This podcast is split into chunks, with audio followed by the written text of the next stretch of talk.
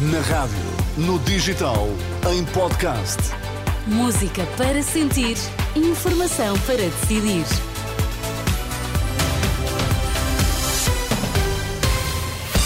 Contamos-lhe agora as notícias que marcam esta manhã. Sérgio Costa, 8 horas, sexta-feira. O que é que está em destaque? Natalidade sobe, imigração jovem em alta, maior excesso de mortalidade na Europa, retrato de Portugal. Observatório da Segurança alerta para riscos das contínuas manifestações das forças policiais. Em no desporto nesta manhã, João Fonseca, bom dia. Ana, bom dia. Vitor Bahia faz ataque cerrado à arbitragem, à disciplina da Federação, liga quer alinhamento entre os clubes para a valorização dos direitos televisivos.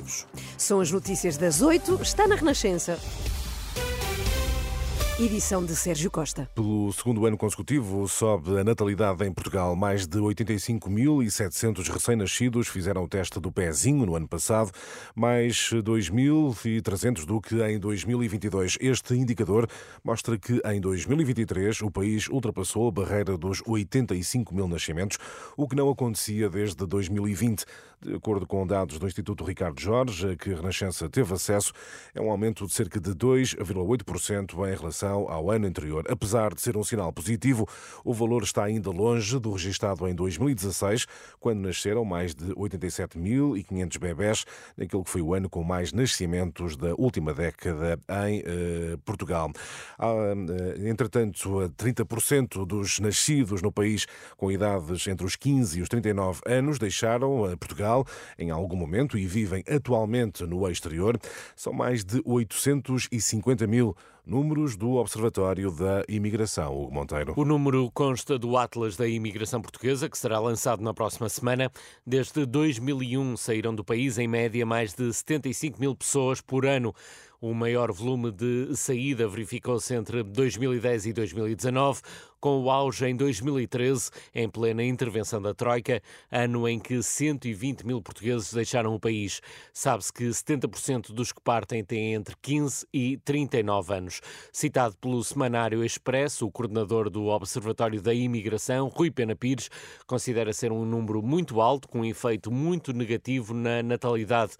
O mesmo estudo revela que quase um terço das mulheres em idade fértil saíram para a imigração, de tal forma que os nascimentos de filhos de mãe portuguesa no estrangeiro já equivalem a cerca de 20% do total de nascimentos em Portugal. As sucessivas crises económicas são causa apontada para o êxodo dos jovens nascidos no eh, país. Ao mesmo tempo, Portugal foi o país com maior excesso de óbitos na primeira semana deste ano, entre os 25 que constituem a rede europeia que acompanha a mortalidade nos países membros da União. Os dados divulgados pela agência Lusa revelam que Portugal é mesmo o único em que o excesso de mortalidade é muito elevado comparando com anos anteriores. Lançado esta sexta-feira o concurso para a construção do primeiro troço da linha ferroviária de alta velocidade Porto-Lisboa, uma cerimónia que vai contar com a presença de António Costa esta semana.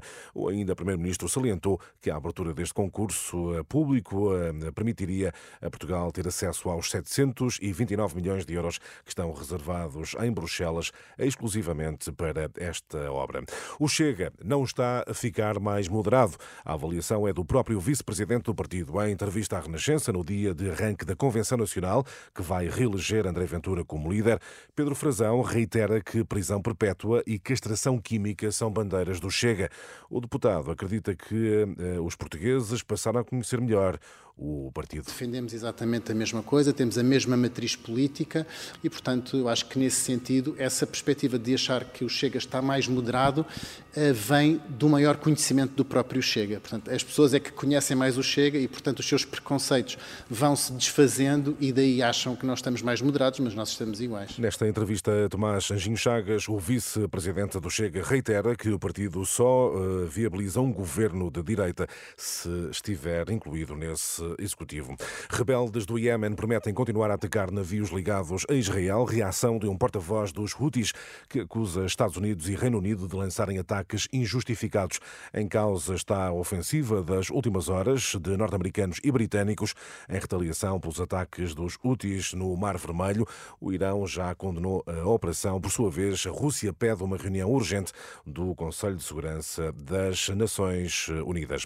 Agora o desporto, João Fonseca, o Futebol do Porto ataca arbitragem e disciplina da Federação Portuguesa de Futebol. Em entrevista ao jornal O Jogo, o administrador da SAD, Azul e Branca, fala de dualidade de critérios nas arbitragens e decisões nos jogos dos Dragões. Recorda Vitor Bahia o encosto de cabeça de Di Maria no último jogo do Benfica ao árbitro assistente para classificar que há outros que são anjinhos e nós arruaceiros. Agora no papel dirigente e depois do anúncio do candidato André Vilas Boas, Bahia afirma que em tempos recusou convites de pessoas ligadas ao antigo treinador e que estará ao lado de Pinta Costa até ao fim.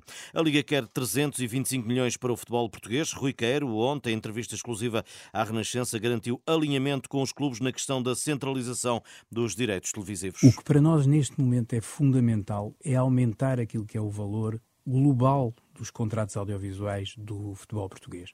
Aquilo que uh, sempre foi os estudos uh, que foram uh, apresentados pela Liga apresentavam já valores muito superiores, que iam dos salvo erro, dos 225 aos 325 milhões, enquanto valor global. Rui Queiro, diretor executivo da Liga, começa hoje a última jornada da primeira volta, Derby Algarvio, Portimonense Farense, 8 e um quarto da noite. João Fonseca e as notícias do desporto. E Sérgio, nos últimos dias têm sido notícias protestos das forças de segurança por melhores condições de trabalho, melhores salários. Exato. No entanto, o Observatório de Segurança manifesta preocupações com estas manifestações. Sim, Bacelar Gouveia alerta que os protestos da PSP e GNR estarão a pisar a legalidade. Em declarações à Renascença, o presidente do Conselho Diretivo do Observatório de eh, Segurança, Bacelar Gouveia, dá razão às reivindicações, mas diz esperar que a segurança interna do país não seja afetada afetada pelo protesto? Eu espero que não. Eu julgo que até agora o, o, o que tem acontecido são uh, manifestações uh, genericamente pacíficas, embora vibrantes. Mas há alguns episódios que, segundo se percebe, são episódios que já pisam a legalidade. Uh, enfim, há a questão da mudança dos números de telefone, suposta sabotagem ou sabotagem de alguns veículos. Eu acho que isso é que eu acho que é lamentável e, acho que é de fazer apelo aos, aos intervenientes que se possam, possam protestar, mas dentro da legalidade. Nós sabemos que os polícias têm restrições nos seus direitos fundamentais, não têm o direito de manifestação igual ao dos outros. Alerta de Bacelar Gouveia, em declarações a Susana Madureira Martins, eh, ficará disponível em rr.pt. E a fechar, vamos falar de idosos que não gostam de sofás. Uma, o quê? Uma, exato, ah, que idosos que não Sim. gostam de sofás. Uhum. Uma reportagem sobre envelhecimento ativo, já disponível em rr.pt. Fomos conhecer um grupo de maiores de 65 anos com o chamado bicho carpinteiro. é o caso de Rosa Carvalho, 69 anos, uma das utentes do projeto A Avó. Veio trabalhar, garante que tão cedo não vai parar. Eu nunca estou quieta, as pessoas dizem que eu que tenho, tenho que andar mais lentamente, mas eu não sei. O certo da reportagem O Sofá Não É Para Eles será ativo depois dos 65 anos, disponível no site da Renascença. Sim, senhora. Até já, Até Sérgio. Já. 8 horas, 8 minutos.